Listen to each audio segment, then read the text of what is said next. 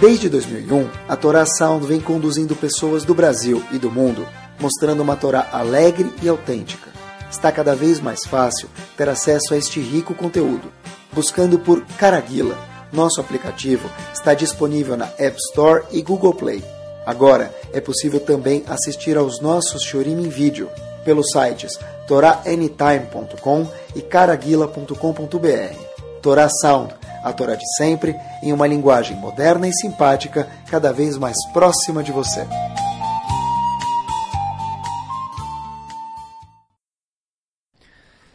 Bruhim Abaim, super boa noite para todo mundo. Assunto quente, já que está frio hoje. Então, o assunto tem que ser quente. E que conversa conosco. Espero que vocês concordem comigo no decorrer do shir. Here we go. Os dois personagens, principais personagens do Sefer Torah, quem são? Moshe. Sefer Torah é o DNA do mundo, né? Então, os dois super-homens da história do mundo, quem são? Show, ainda bem que vocês não erraram, porque nem tem como errar, fiquei feliz. Pensei a mesma coisa que vocês. Moshe e Aharon, os dois irmãos. Eu fiquei pensando, dá para a gente imaginar se eles eram os dois personagens do livro que é o DNA do mundo, o livro mais importante do mundo. Vamos tentar imaginar qual é o vazio que eles deixaram para o mundo depois que eles partiram daqui. Quando eles foram desse mundo para um outro melhor. Então, qual, no caso deles, certeza que para outro melhor, né? Qual vazio que eles deixaram para esse mundo? Dá para a gente saber ou não dá para saber? O buraco que deixou, o vácuo que deixou? Acho que dá para saber. Fiquei na dúvida. Se a gente quer estar na nossa dúvida, a gente tem que procurar? Dentro do Sefer Torah. Então, primeiro faleceu Aharon e posteriormente faleceu Moshe Rabbeinu. Qual foi o sentimento do povo? A gente vê o vazio, parcialmente pelo menos, de uma grande forma, o sentimento do povo. Então a Torá conta para a gente para Shat Hukat algo muito interessante. Vou ler para vocês um passuco só, tá bom? Vairu, viram, perceberam, sentiram. Kolaeda, todo, toda a congregação, em português, todo o povo. Que Gavá Haron, que Aaron cessou de existir, acabou, não está mais nesse mundo. E aí, qual foi a reação do povo para a gente sentir o vazio? Nossa pergunta. Vaibhu et Aharon, eles choraram, lamentaram por Aharon. Shloshim Yom, 30 dias, tem três palavras no fim do passuco. Kol Bet Israel. Quem chorou por Aharon 30 dias? Todo o povo Yehudi. Ok. Isso foi Aharon. Posteriormente, quando que Moshe Rabbeinu faleceu? Essa é fácil. Em que, que paraxá que ele falece? Tem que ser na última, né? Porque senão não tem mais Sefer Torah. essa é fácil, hein? Essa, era, essa, essa nem ofereci prêmio porque era fácil. Então, Moshe Rabbeinu faleceu na última paraxá do Sefer Torah, obviamente nos últimos oito versos do Sefer Torah. Aí está escrito que depois que Moshe Rabbeinu falece, está escrito o seguinte, Vaibhu Bnei Israel, choraram Bnei Israel, mesma linguagem de Aaron. Et Moshe, Bervot Moav, no monte de Moav, nesse local onde Moshe Rabbeinu faleceu, o povo lamentou, chorou, sentiu a falta dele. Legal. Então, legal não, quer dizer, dá para a gente saber qual foi a reação do povo referente a Aaron e qual foi a reação do povo vazio que eles deixaram referente a Moshe. Só que o Rashi é muito, muito sensível, porque cada palavra da Torá vale mais que um diamante. O Rashi fala, olha, fiquei com uma dúvida, porque em relação a Aaron está escrito Kol, Benei, Kol Bet Israel. Todo o povo chorou. Em relação a Moshe Rabbeinu, o que, que está escrito? Vai o Benei Israel, chorou o povo. Não está escrito Kol, todo o povo. Por que para Aaron está escrito todo o povo? E para Moshe Rabbeinu não está escrito que todo o povo chorou e lamentou. Essa é a pergunta. Rashi ficou muito sensível. Rashi fala uma coisa interessante. Rashi falou o seguinte, olha, Aharon era uma pessoa que tentava sempre mediar com que as pessoas se sentissem bem. Então, por que que choraram para Aharon? Quem chorou para Aharon? Kol Bet Israel, tanto homens quanto mulheres. Homens e mulheres choraram para Aharon. Porque já que Aaron mediava quando tinha uma briga de um casal, alguma coisa, então tanto os homens sentiram falta de Aaron quanto também as mulheres. Já em contrapartida, quando Moshe Rabbeinu faleceu, está escrito que choraram por ele. Não está escrito todo mundo. Por que não está escrito todo mundo? Diz Urashi porque oh, Moshe Rabbeinu não teve a mesma atitude do que Aaron. Moshe Rabbeinu tinha outra função no povo. Então, resumindo, para Aaron quem chorou? Kol Bet Israel. Para Moshe Rabbeinu quem chorou? Bet Israel, o povo. Mas não todo mundo em particular, um a um. Assim eu sempre estudei esse Rashi, até olhar, graças a vocês, o Shiro sempre vem com mérito dos ouvintes, o Maharal faz uma pergunta bomba, explosiva. Se não fosse feio, eu falava que ele fazia uma pergunta mega explosiva, bombástica. Qual a pergunta do Maharal de Praga? Maharal de Praga fala, eu não aceito você ler Urashi assim. É falta de respeito para Moshe Rabbeinu, ela chonará contra Moshe Rabbeinu. Sério? Sim, claro, diz Maharal de Praga. Será que Moshe Rabbeinu não fez falta para o povo para todo mundo chorar para ele também? Diz o Maharal de Praga, acompanhe comigo. Eu elucidei um pouquinho mais, mas a pergunta é ele que fez. Moshe Rabbeinu foi líder do povo durante quanto tempo? 40 anos. Ele tirou as pessoas do Egito ou não tirou? Deu pão, deu água. Quando Hashem falou, eu vou destruir o povo, em algumas ocasiões, quem foi pedir, por favor, Sitople? Não! Mechilá, forgiveness. Quem pediu? Moshe Rabbeinu. Como eles comiam, como, como que eles comiam? Moshe Rabbeinu trouxe o mar. Como eles compravam os tênis? Tênis ficava pequeno. Quem comprava tênis novo no deserto? Moshe Rabbeinu trazia loja de tênis. O tênis crescia junto com eles. Ro chovia roupa, chovia. Como que eles se protegiam da chuva? Hashem protegia eles via Moshe Rabbeinu com aquelas nuvens celestiais. Quer dizer, era tudo via Moshe Rabbeinu. Então, pergunto Mara de Praga, eu não aceito ler Urashi assim. Ela chorará de Moshe Rabbeinu. Não chorou todo mundo quando sentiram falta de Moshe Rabbeinu. Não pode ser que essa explicação do Urashi.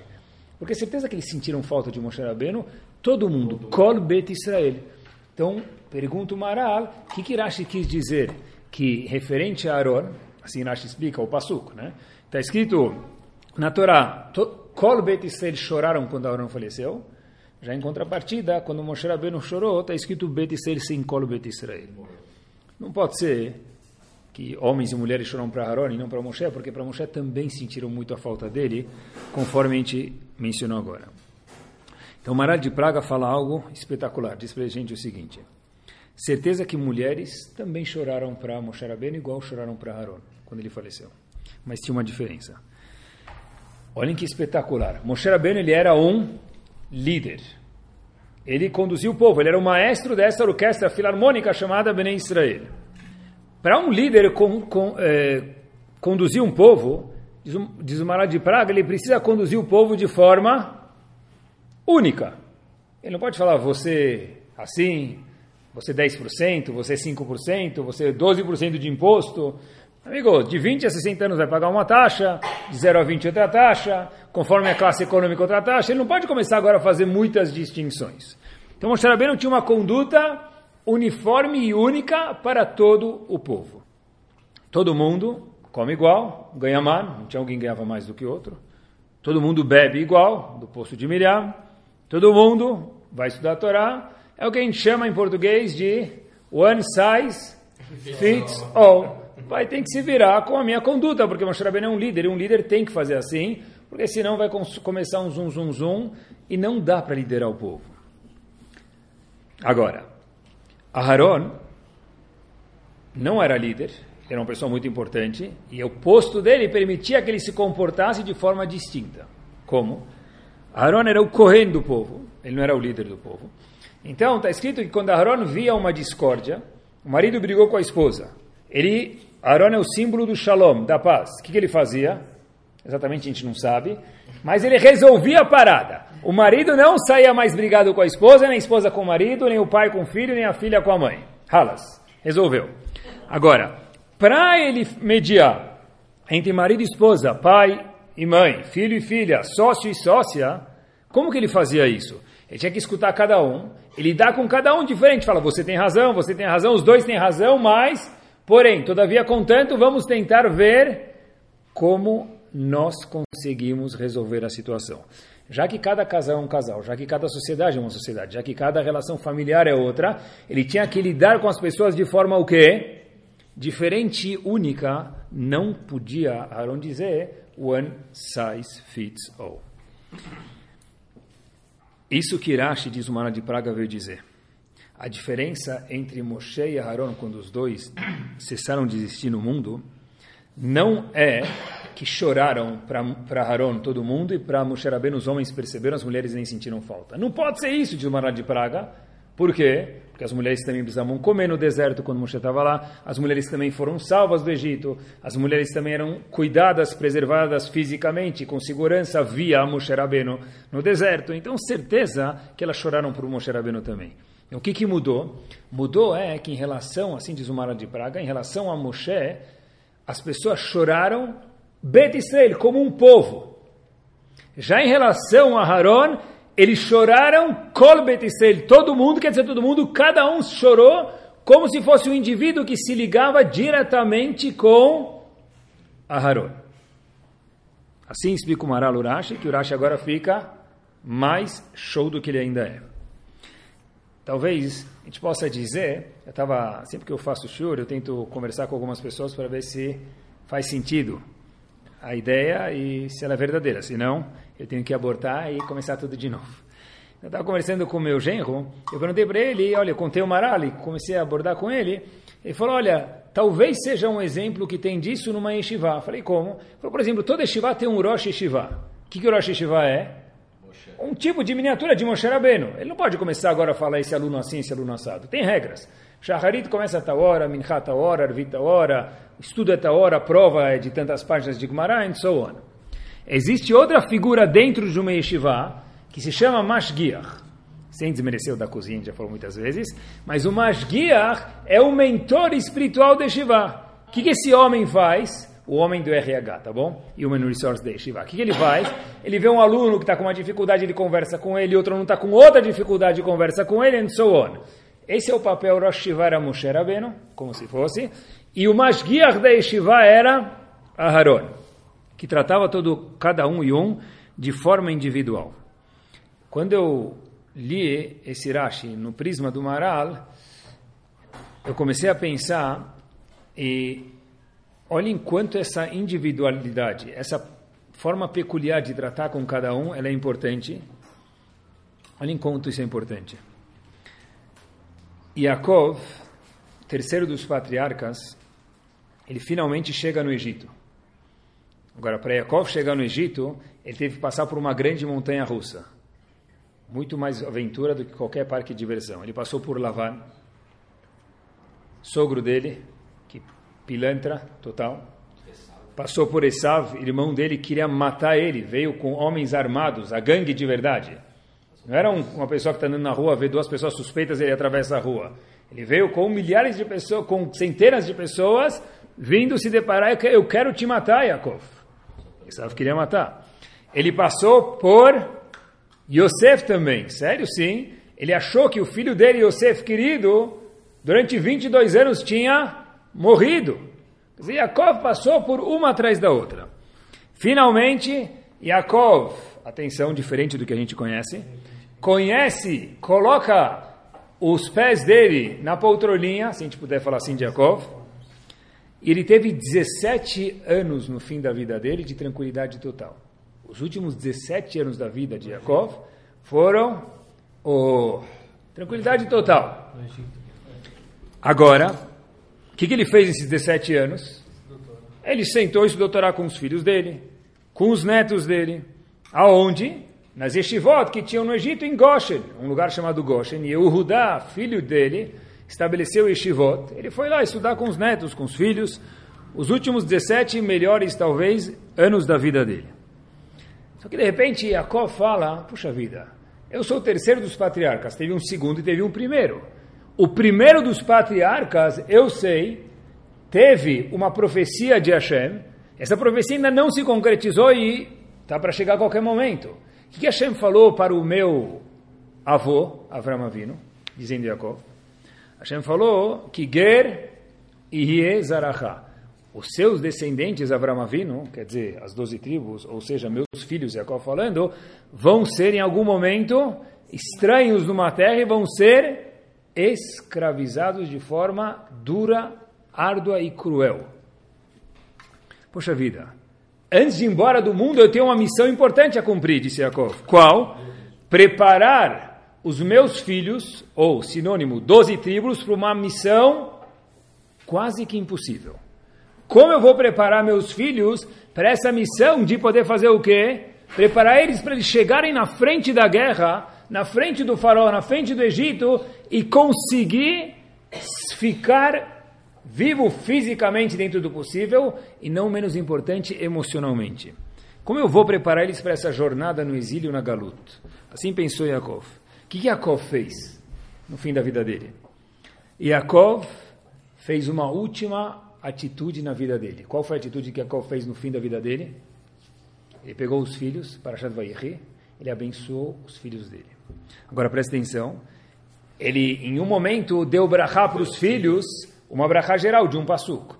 Mas a brachá, a bênção que ele deu para os filhos, extensivamente nos diversos psukim da Parashá, foi cada filho e filho de forma individual, brachá diferente uma da outra. Por quê? Porque cada filho é diferente do outro. E seria um crime, disse Yaakov, eu dar a mesma brachá para todo mundo. Por exemplo, Yehudá, o que, que Yehudá simboliza?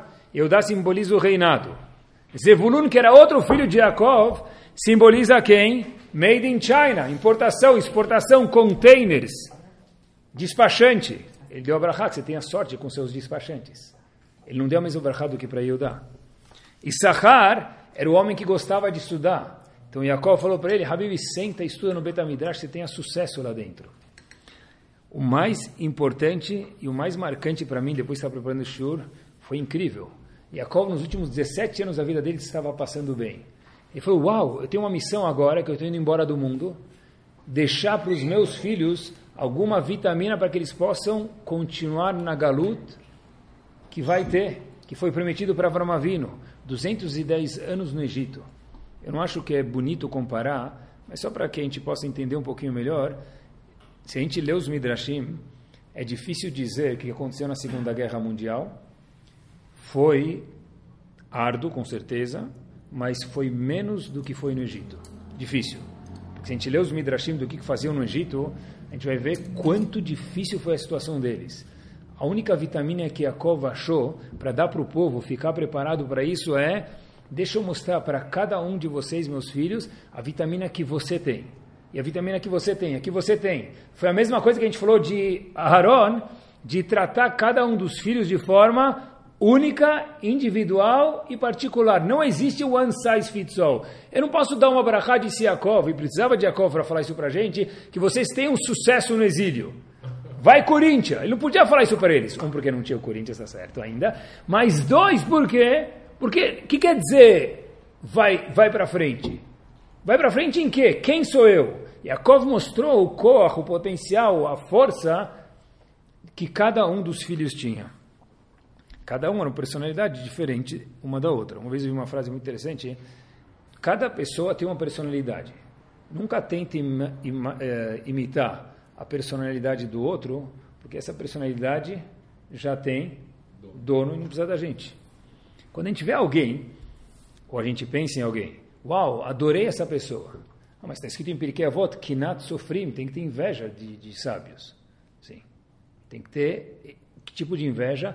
Eu gostei da sua característica, eu quero aprender dela. Mas é um crime, eu gostei da sua característica e, por conseguinte, eu quero ser igual você. Isso é proibido.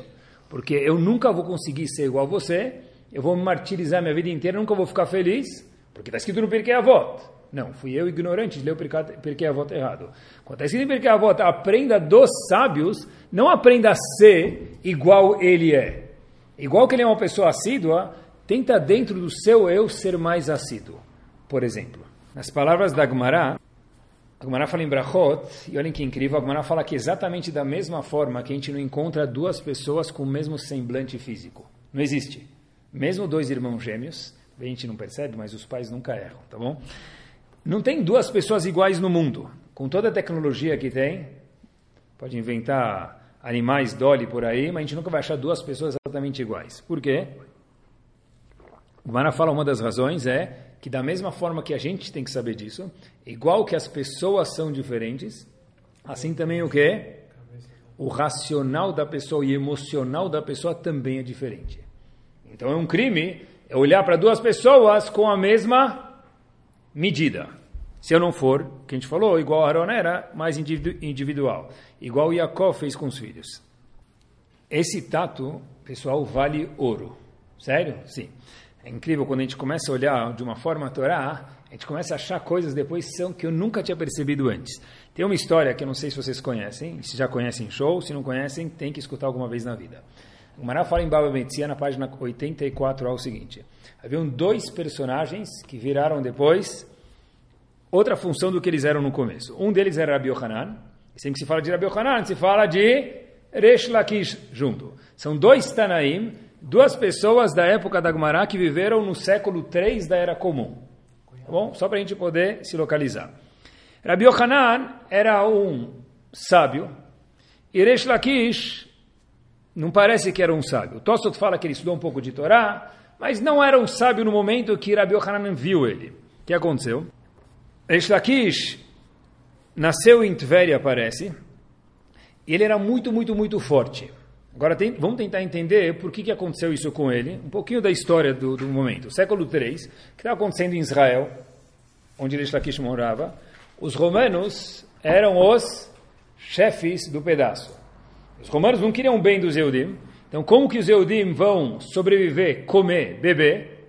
Cada um precisava achar alguma profissão que eles conseguiam se virar dentro do que era permitido morando junto com os romanos em Israel. Rish Lakish era muito, muito, muito forte, muito forte. Não sei quantas horas por dia e quantas vezes por semana ele fazia academia, mas ele era muito, muito, muito bombado.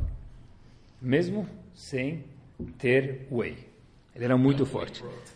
100% natural. Rish Lakish era muito forte fisicamente. Não tenho parnassá, mas eu tenho força. Alguém que tem força consegue se resolver de algum jeito. Reish Lakish, diz Agmará, virou chefe de uma gangue. Bando. Ele virou chefe de um bando, de uma gangue. Rabi Yohanan, um dia estava tomando banho no Rio Jordão, assim exatamente fala Agmará. Rio Jordão, fala Yarden, é a mesma coisa. E Rabi era muito, muito, muito bonito. Ele não tinha barba. Reish Lakish estava do outro lado do rio, deu um mergulho, começou a nadar crawl, Parecia um iate chegando. 35 milhas por hora. Reish Lakish, quando vê isso, fala, vai me atropelar. Chegou correndo. Ele chega mais perto, Isabel Yohanan fala, uau, você é tão bonito que eu pensei que você era uma moça. Chegando mais perto, vi que você é um homem, desculpe. Estava prestes a fazer meia volta. Rabi Yohanan, quando vê Reish Lakish nadando tão rápido, um homem tão forte, fala, Habibi, Heilach leoraita. Que a sua força seja usada para a Torá. Reish Lakish olha para Rabi Yohanan e fala para ele, eu também tenho um elogio para te dar.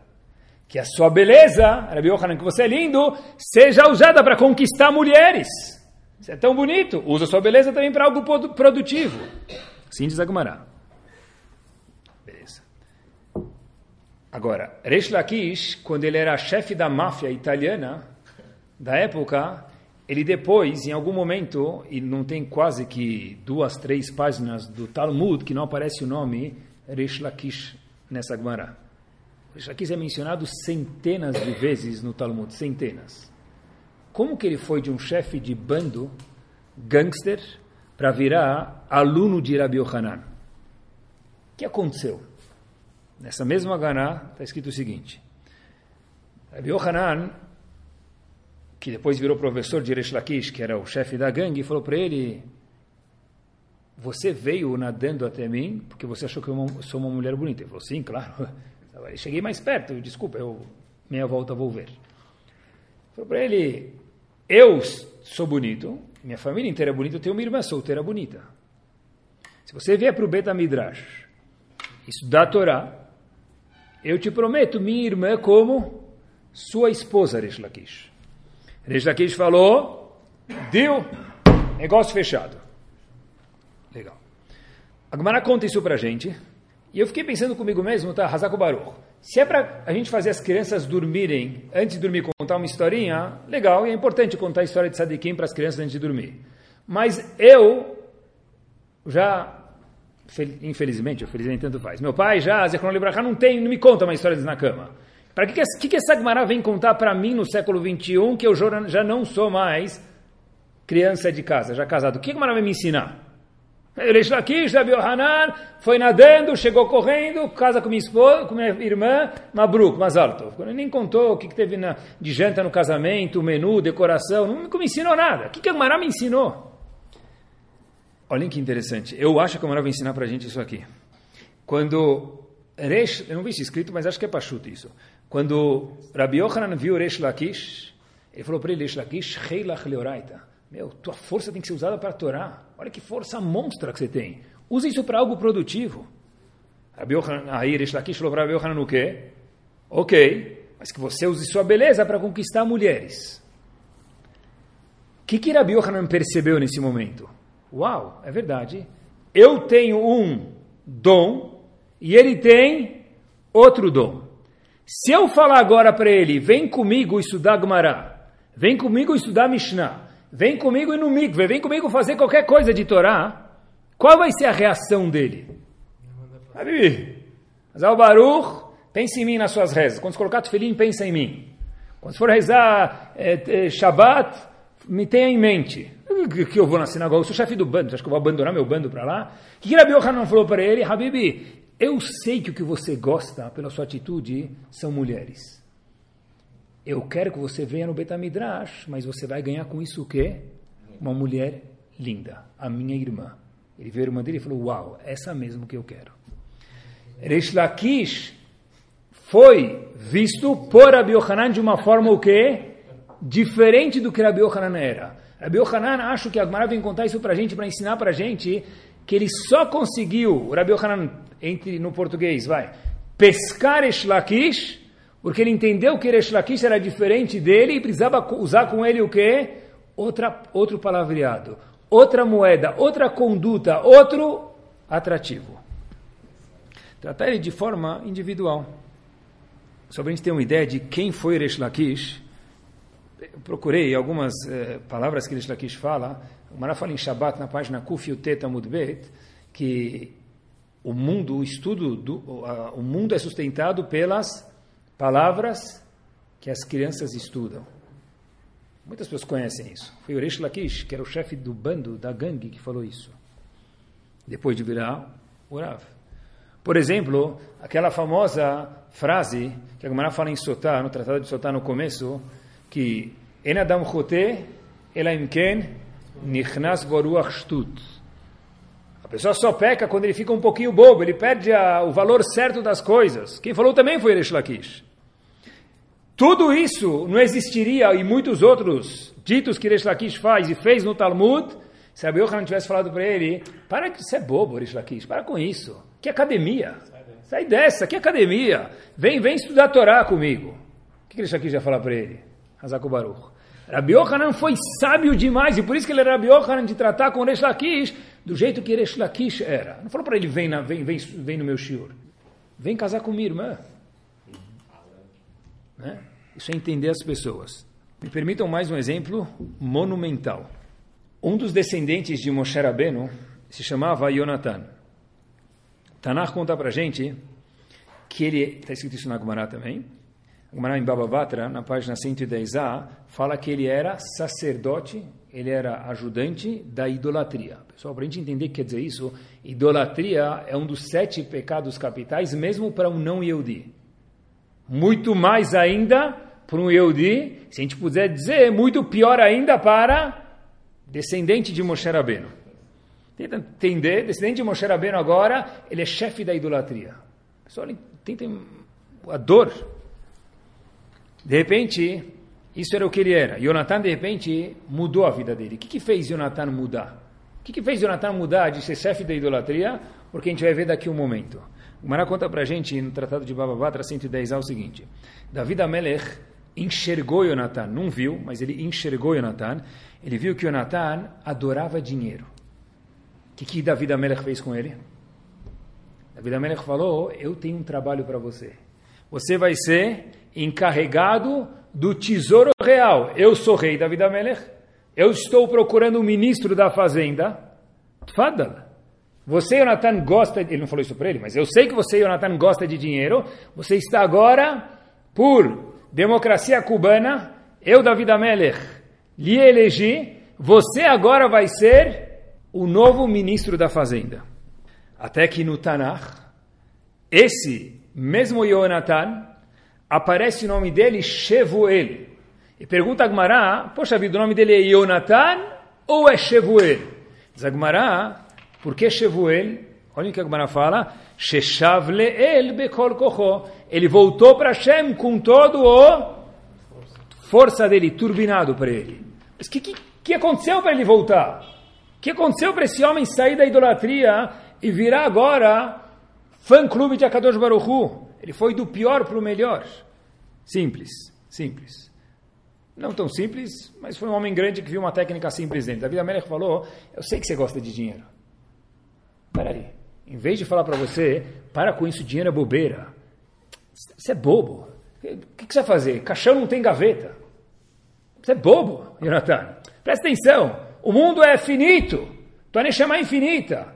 David Amelech falou, isso seria ignorância falar para um homem desse uma coisa dessa. Porque se não é o linguajar dele. Se eu pegar alguém que fala árabe, eu tenho o melhor discurso do mundo, eu falar em mandarim, não vai adiantar nada porque ele não vai entender o meu linguajar.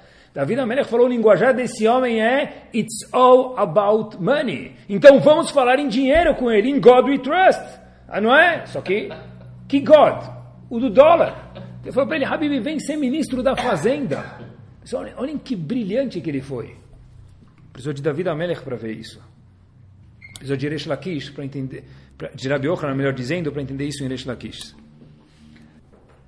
Cada um de nós tem que saber que a gente pode ser diferente do outro, óbvio, mas tem que dar uma chance para o outro poder ser diferente da gente.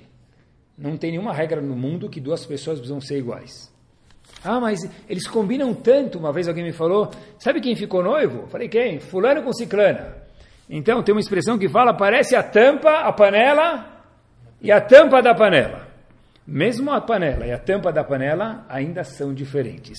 Não tem duas pessoas iguais, é impossível. Pode parecer que o vizinho é. Enganação nossa, tá? Todo mundo sabe da casa dele, mas não tem duas pessoas iguais.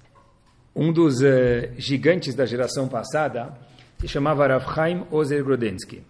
Um pouquinho antes da, da Segunda Guerra, ele tem um livro de perguntas e respostas chamado Achiezer. Era, um, era um, um dos mentores dos Rabanim pré-Segunda Guerra Mundial. Um dos homens gigantes que vivia naquela época chamava Rav Yohanan Wasserman, que, infelizmente, terminou morto na mão dos nazistas. Rav Yohanan Wasserman, que era aluno o aluno do Hafetz Haim, uma vez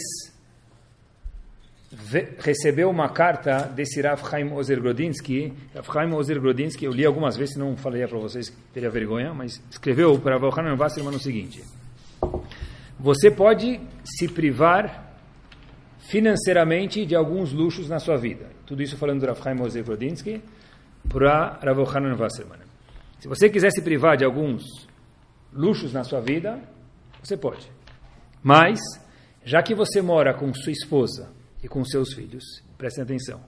E eu sei que sua esposa é filha de um Avbedin, Avbedin quer dizer um chefe de um Bedin, que ele tem um salário mais distinguido pela capacidade que ele tem. Então, com certeza, a sua esposa tem um trato, enquanto solteira em casa, tinha um trato mais uma ou duas estrelas acima do que ela está tendo agora. Por conseguinte, você não pode abrir mão de alguma certa responsabilidade que Rav Yohanan Wasserman falou, eu não quero receber sobre mim. Mas disse Rav Chaim Ozer Grodinsky, não depende de você. Essa responsabilidade vai te trazer uma parnassá melhor. Mesmo que você não quer luxo. Mas não é você, é sua esposa. Entenda que ela é diferente de você, e já que você casou com ela, na Ktuvá você se obrigou a fazer conforme ela é e não conforme você é. É entender os outros da forma que é muito difícil isso, da forma que eles são e não da forma que eu sou. Então, já que eu quero me privar porque eu sou mais tzadik, obviamente que ele era um tzadik, ele foi, não tem dúvida, mas estou falando comigo mesmo. Já que a pessoa fala eu sou um tzadik, então ele fala, para mim isso está bom. Mas, eu não vivo sozinho. E daí que para mim isso está bom? Se para ela não está bom ou para ele não está bom, então não está bom, porque é um conjunto aqui. Olhem que incrível o diretor tem uma estiva muito famosa, eh, quer dizer, famosa, famosa tem coisas famosas no mundo. Famosa quer dizer famosa de bom, não famosa, tem bobeira famosa também, não quis dizer isso. Tem uma estiva grande, vamos dizer assim, aqui no, nessa terra, obviamente que lá em cima também, chamada Kol Torah. Em Beit Vagan tem uma chamada, estiva chamada Kol Torah. E o, o diretor de Kol Torah, no momento, o filho dele ficou noivo de uma menina. Essa menina, o pai dela era dono de uma joalheria. Pegaram? Beleza. Difícil pai ou não? Então, a gente sabe que é dono da joalheria. Ele falou o seguinte, olha, eu, disse o pai da menina, como dono da joalheria, o que você comprar para agradar ela, para dar aquele presente, no que dá no noivado, não vai conseguir escolher tão bem, porque eu tenho muito mais conhecimento, muito mais contatos. Então eu vou te pedir um favor. Deixa que eu dou o anel para ela. Halas. Eu entendo de joias. Você não entende nada. Diretor de Tivai de Cortorá, que joia que você entende? A joia da Torá, a joia dos alunos, tudo bem, coloca a voz. Mas joia de anel, de brinco, de pulseira, você não entende nada. Quer dizer, falando do jeito mais bonito do que eu estou falando. Então, deixa por minha conta, minha filha vai chegar no noivado com um anel, que todo mundo dá para a noiva. Tranquilo, aqui eu dei para ela porque eu entendo mais. Essa, esse diálogo chegou nos ouvidos de um dos grandes homens da geração, Rav Shlomo Zalman Auerbach. Shlomo Zalman Auerbach falou de forma alguma. Aí o diretor de Shiva falou para ele, mas ah, por quê? Ela vai ficar mais feliz, vai ganhar uma coisa melhor, vai sair mais barato para mim. Está todo mundo aqui na alegria, alegria total. E Shem, está todo mundo feliz, está todo mundo alegre. Pessoal, olhem o que quer dizer entender a situação do outro. A Shlomo Zalman falou o seguinte, existe um costume que o marido ganha um relógio e a mulher ganha uma joia na hora do noivado. O que, que vai acontecer no noivado quando as amigas dela perguntarem para ela o que, que você ganhou do seu noivo? O que, que essa menina vai responder? Se ela for muito educada, vai falar o quê? Eu não preciso, meu pai já me deu. Mas como isso vai suar? Então, diz Shlomo Zalman Auerbach, você, Habibi, pai do noivo, é obrigado a comprar joia, mesmo que não for tão bonita. O que você conseguir dar, dá para ela, por quê? Porque no noivado a menina tem que falar, eu ganhei isso do meu noivo. E o noivo tem que falar, eu ganhei isso da minha, da minha, da minha fiancé. Ou seja, tem coisas na vida que tem um protocolo. Não dá para mudar isso. Esse protocolo a ser seguido na vida tem que ser seguido. Não, não dá para fazer atalhos aqui. É, entender que cada situação é individual e não dá para arredondar, fazer a média. Tem coisas aqui que precisam acontecer da forma certa. Individualidade com as pessoas, individualidade com cada uma das situações. É, tá certo que é mais barato. Tá certo que ele é diretor de Shivá, talvez ia usar até esse dinheiro para a própria Shivá e dar tzedakah. Não faz diferença. Não interessa. Você, casando o seu filho, tem uma obrigação. Cumpra ela do jeito que tem que ser cumprido. E é tão importante saber lidar com os outros. Eu estava justo hoje dando, estava preparando o shiur, estava dando para um menino que eu dou aula particular, estudando na GV. Ele falou: Olha, Rabino, hoje a gente foi para uma empresa. Eu falei: Uau, fazer o quê? Ah, um trabalho que precisa fazer para a faculdade. Eu falei: Me conta. Ele falou: Por quê? Eu falei: Adoro aprender. Ele falou: Me conta o que você foi fazer lá. Eu falei: Você foi fazer uma análise financeira, ver a empresa, uma empresa grande. Ele falou: Não. Falei: O que você foi fazer na empresa? Ele falou: Olha, a gente foi ver como, e precisa fazer um trabalho sobre isso, como as pessoas têm que se relacionar. Eu falei, o que isso tem a ver com a GV, com administração, economia? Sabe o que ele respondeu? Curso, um dos cursos para administração e economia é gestão de pessoas. Para eu poder fazer uma gestão de pessoas, primeira coisa, pelo menos eu preciso saber entender, uma das coisas principais é que nem todos são iguais. Eu não posso gerir todos da mesma forma. As duas são secretárias. Tá certo, mas às vezes tem necessidades diferentes e dentro do possível, se não for eu, alguma outra pessoa vai ter que fazer isso. Entender que necessidades diferentes, elas provêm das pessoas serem diferentes, isso não é um defeito. Mas por que você precisa e ela não? Porque nós somos diferentes, igual que o semblante da pessoa é diferente, a pessoa também é diferente e ela precisa ser tratada de uma forma diferente, dentro de uma realidade, obviamente. Fiquei pensando quando estava fazendo o shiur, por que, que muitas vezes quando a gente olha para alguém, a gente, aquela outra pessoa sente um pouquinho assim para trás? Talvez a pessoa é muito frágil, pode ser, mas por que a pessoa que foi olhada, ela chega num grupo, ela sente um pouquinho recuada, não aceita? Eu acho, pode ser, que muitas vezes a gente olha para a pessoa de uma forma um pouco julgador. A gente vê alguém novo, a gente vê alguém que não é do nosso grupo, a gente olha para ele, e pelo olhar a pessoa que chegou lá, vamos chamar ele de vítima, tá bom? Não sei se é a palavra certa, esse intruso, que não é daquele grupo, de uma forma delicada, ele já se sente, puf, tem alguém aqui tentando me afastar. Agora, eu fiquei pensando comigo mesmo, por que, que a gente olha de uma forma julgadora para alguém que não é igual a gente? Pessoal, pode ser financeiramente, pode ser religiosamente dentro da sinagoga. Por quê? Porque o que eu falo para mim mesmo? Habibi, você não pertence a gente, ao nosso grupo aqui. Você é, você é o quê? Diferente, estranho, estrangeiro. Tá, mas muitas vezes tem duas coisas. Um, que a pessoa tem chance de ser estrangeiro porque todo mundo é diferente do outro, como a gente falou agora, tem uma certa individualidade. E dois, algum dia todos nós já fomos estrangeiros a algum lugar que receberam a gente. Se a gente pudesse entender que a pessoa tem direito de ser um pouquinho diferente, aquela pessoa que, por exemplo, Hoje não fuma mais. Era a Maria Fumaça até seis meses atrás, fumava um maço por dia. Quando ele vê alguém que fuma, o que, que normalmente ele faz? Ucht! Ucht! Habibi, tá certo que você não precisa experimentar de novo o cigarro para talvez não voltar ao vício. Eu concordo. Mas não tem ucht. Se você fez isso durante algum tempo, pode ser bebida, pode ser cigarro, pode ser qualquer outro vício que tinha, poker, cassino, o que for não dá para você entender que ele também está na mesma situação e você pode acolher ele igual que você mudou, ele também pode mudar? Não, agora que eu mudei, você agora não existe mais na minha realidade. Aharon entendeu que as pessoas podiam ser diferentes. David Amelech viu o potencial que tinha dentro de cada um.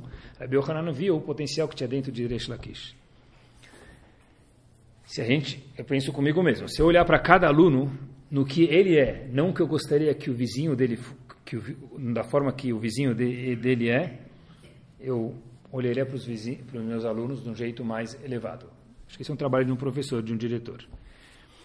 Se uma pessoa olha para os funcionários dele, esperando sempre que aquele funcionário tem que ser igual ao outro, ele tem auto escolha, livre-arbítrio de mandar o funcionário embora quando ele quiser. Mas não cobra do seu funcionário de ser igual a outra pessoa, porque ele nunca vai ser. Eu não posso cobrar de um casal que meu marido seja igual o marido dele, dela ou dele. Né? E a minha esposa seja igual a esposa dela, dela, dele, dele ou de alguma outra pessoa. Ou seja, por quê? Porque igual que a pessoa é diferente fisicamente, assim que a Gumara fala, pessoal, cada vez que a gente olha para alguém e fala, uau, eu nunca confundi você com ela e você com ele, é porque a gente é diferente. Igual que nós somos diferentes fisicamente, cada pessoa tem que ter um trato diferente, obviamente dentro de uma realidade que o lugar permita, emocionalmente e tratar a pessoa diferente. Porque existem alahot diferentes, não tem? Muitas vezes o Shulchan Aruch próprio fala código de leis, alahá é assim, mas num caso de aperto, pode fazer assado. É obviamente que não, não, somos nós que vamos decidir isso, a gente tem que perguntar para um Rav. Mas o próprio Shulchan Aruch, estou querendo mostrar para vocês que fala, num caso de aperto, pode se fazer diferente. Por que, que o Shulchan Aruch traz isso? Porque não é one size fits all. Tem gente que está numa situação de aperto, para ele tem essa liberação. E talvez tenha um caso que ninguém tem liberação, pode ser também. Mas tem situações diferentes para pessoas diferentes. Por que que para tudo tem alahá? Tudo. Tudo. Sfirat Omer, Pesach, Shavuot, Sukkot, Kippur, Maser, Nida, Kashrut, tudo tem alahá. Um dos assuntos que é mais importante, dois, na história de qualquer ser humano, Yehudi, Shalom Bait e Chinuch. Não tem nenhuma alahá quase sobre isso. Não tem alahot Shalom Bait no Shulchan Aruch, nem alahot Chinuch no Shulchan Aruch, quase que nada. se é tão importante, kashrut tem alahá. Carne com leite, hametz, sukkah, nida, mikve. Uau, quanto tem Shabbat? Quase que infinito. Agora, tanto se fala de educação dos filhos e de Shalom Bait, e não se acha no Shulchan Aruch quase que muitas alahot sobre isso. Por que, que é tão pouco ou nada? A resposta é simples. Porque como é que o Shulchan Aruch pode escrever faça assim com seu filho, ou faça assim com sua filha, ou com seu marido, ou com sua esposa? Cada um é diferente. Vai ter que se enquadrar num grupo mor de alahot, e lá dentro, você marido, você esposa, você pai, você mãe, você sócio, você patrão, você funcionário, vai ter que achar uma forma de lidar com ele dentro desse campo gigante que o Shulchan Aruch te deu. O Shulchan Aruch não pode ser específico. Por quê? Porque cada pessoa é diferente, não existe uma alahá para todo mundo. Agora, esse passo ficou duro, hein? Estou terminando. famoso musiquinha que a gente fala que porteiro de Zenópolis conhece, não deixa de ser um passuco. Ve'avta Lereacha kamocha. É. Not easy. Ame gosta do próximo. Tem que gostar dele. Não está escrito na Torá para gostar do próximo, camorra igual você é. Não está escrito isso. Ame o próximo, camorra quando ele ficar igual você é. Não está escrito isso na Torá. Seria um show se tivesse. Mas não está escrito. Está escrito tem que gostar do próximo igual que você gosta de você. Não goste do próximo que ele tem que ser igual a você. Ame o próximo igual que eu gosto de mim mesmo. Eu aceito as minhas diferenças. Eu aceito. Eu não, eu não fico falando para mim porque eu não sou igual ao outro. Igual que eu sei aceitar as minhas diferenças, eu tenho que gostar do próximo como? Da forma com a qual ele é. Uau, quando eu falei eu falei, nunca olhei para esse passuco dessa forma. Já li esse passuco, Baruch Hashem, algumas vezes nunca pensei nisso. Gosta do outro do jeito que ele é. Se você puder melhorar ele, coloca a voz. Mas não do jeito que você é, ele tem que chegar no meu naipe. Não está escrito isso em lugar nenhum. Nas palavras do Rav Victor Miller, Rav Victor Miller foi Rav em Nova York, ele tem um livro chamado Share Orah, um dos livros que ele tem. Ele fala o seguinte, Vadai, vou ler para vocês seis palavras. Vadai minanisionot achamurim shebechaim. Um dos testes mais difíceis da vida da pessoa é gostar do outro da forma que ele é. Então, se o shuru fala, uau, é difícil, então Baruch Hashem é porque eu me expressei bem. Quer dizer, é difícil, mas é legal, porque a gente tem que crescer e Hashem está feliz com cada um, um, um, grau que a gente cresce. Mas diz Rav Avigdor Miller, vadai certeza, minanisionot achamurim shebechaim. Um dos testes mais difíceis é gostar da pessoa do jeito que ele é. Eu queria que meu filho fosse, eu queria que minha filha fosse, se for Ashkenazi médico e advogado, se for Sfaradi, businessman, mas ele não quer ser isso. E aí, como que faz? É osso, no português claro, aceitar eles do jeito que eles são. Mas é um crime do outro jeito, do outro lado, que eles têm que ser igual o que eu planejei. Com isso a gente entende a Gemara, a famosa Gemara do Sheva Brachot. Vou fazer uma perguntinha para vocês. 40 dias diz Agmará para a gente, antes da pessoa nascer, Mem Yom Kodem Etzirat Avlad, Bat Kol Yotzet Umachrezet, sai uma voz celestial e anuncia, Bat Peloni Leploni. Todo mundo já escutou isso Sheva Brachot. Filho de quem para filha de quem? Então, esse casal já está decretado desde 40 dias antes dele ou dela nascer. Rav Victor Miller pergunta, para quê? Você escutou essa voz ou não escutou? Eu, marido, nunca escutei, minha esposa nunca escutou, and so on.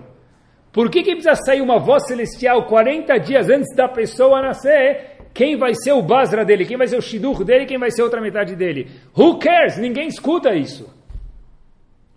Rav Victor Miller, tá certo que a gente não escuta, mas é para a gente saber uma coisa. Olhem o que ele fala. Misdavgim al pishlemut areuya latzet. Para que a gente saiba, marido e mulher, que a pessoa que está na nossa frente é o melhor outro lado do quebra-cabeça que tem para completar a nossa participação nesse mundo. E midot vetechunot amenugadot beshiur. Que vão ter midot exatamente contra o que eu sou, no limite que Hashem sabe que é bom para mim. Lekol echad mehem leachricho otam al tikur midotav. Para que a pessoa possa consertar as midot. Olhem que bomba! Por que, que sai essa voz celestial 40 dias antes da pessoa nascer? Se a gente não escuta, diz Rav Victor Miller, para que eu, marido, e eu, esposa, saiba que o quê? Poxa vida, eu quero ligar o ar, tá calor, ela está dormindo de pompom, meia e malha. É absurdo isso. Lembra da Gmará, 40 dias antes de você nascer, a Shem já te preparou ela. Por quê? Ah, mas eu quero usar essa pasta. Ela usa outra pasta. Eu quero deixar a roupa no cesto. Ela quer na gaveta. Eu ponho na gaveta, ela quer no cesto. Uau! E vice-versa, tá bom? A pergunta é, eu quero ir para a praia, ela quer ir para a montanha. Eu quero economizar, ela quer gastar. Ou pode ser o contrário também. Por que, que nunca dá certo? Diz Ravik Dormir, isso é dar certo. E por isso que a Gamara falou que 40 dias antes da pessoa nascer sai essa voz. O que, que é a voz? A voz falando, Habibi, já está escrito para você que esse é o melhor basra, é o melhor shidur, é o melhor match que tem para as avodat amidot que a pessoa precisa fazer para trabalhar a personalidade da pessoa. Só para que a gente entenda, diz Rav Victor Miller, que o que acontece com a nossa vida, com o nosso casal, não é algo aleatório. Então, próxima vez que a gente chegar em casa e falar, Uau, mas por que justo isso? Por quê? Escuta a Batkol. A Batkol já falou, a celestial falou, porque isso é o melhor para mim. É verdade, quando alguém vai na academia ele, a pessoa lá consegue carregar 70 quilos, você está crescidão, bíceps daqui até o Shamayim. Qual o apelido dele? Ou montanha. Coloca a voz. Aí o, o treinador dele fala, Habibi, agora eu vou te dar um descanso carrega 2 quilos. 2 é, quilos eu fico em casa, Rabi. 2 quilos eu não vou fazer nada. Quem consegue carregar 70 quilos, dá 2 quilos para ele é desmerecer a pessoa. Hashem falou, cada pessoa tem o outro lado que ele precisa, porque esse é o quanto ele aguenta. Então, se alguém passar pela cabeça dele que, uau, meu teste está difícil, é porque a pessoa é muito forte e tem um potencial master. É por isso que Hashem deu isso para ele, que Bezat Hashem a gente possa entender que as pessoas são diferentes, tratar as pessoas diferentes, que a gente se permita ser também diferente dos outros. Amém. Torá Sound, desde 2001, aproximando a Torá dos e de você.